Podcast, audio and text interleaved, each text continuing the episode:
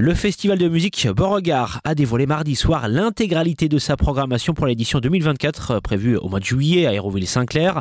Viennent s'ajouter le groupe britannique à l'énergie punk The Prodigy, Ento, figure française de la techno mélodique, ou encore les rockers anglais de Fat White Family.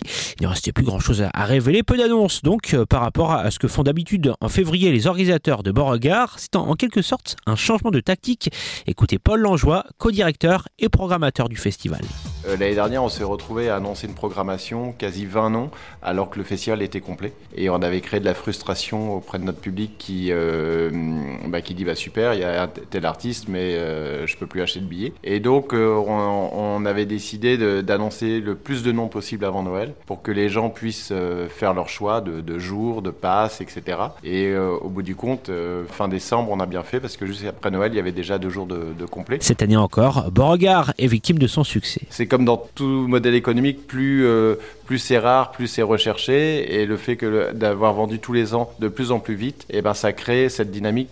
Et en fait, les gens tous les ans achètent de plus en plus vite. Et, euh, encore une fois, on est, on peut que leur, leur remercier parce que pour nous, c'est, ça nous rassure, euh, ça, ça nous fait du bien au moral. C'est complet pour les journées du samedi et du dimanche. En revanche, il reste encore des places pour le jeudi pour assister au concert de Jossman, Justice ou encore SCH. Autre bonne nouvelle, des passes pour la journée du vendredi seront remises en vente sur la billetterie en ligne du festival Beauregard tout à l'heure à midi.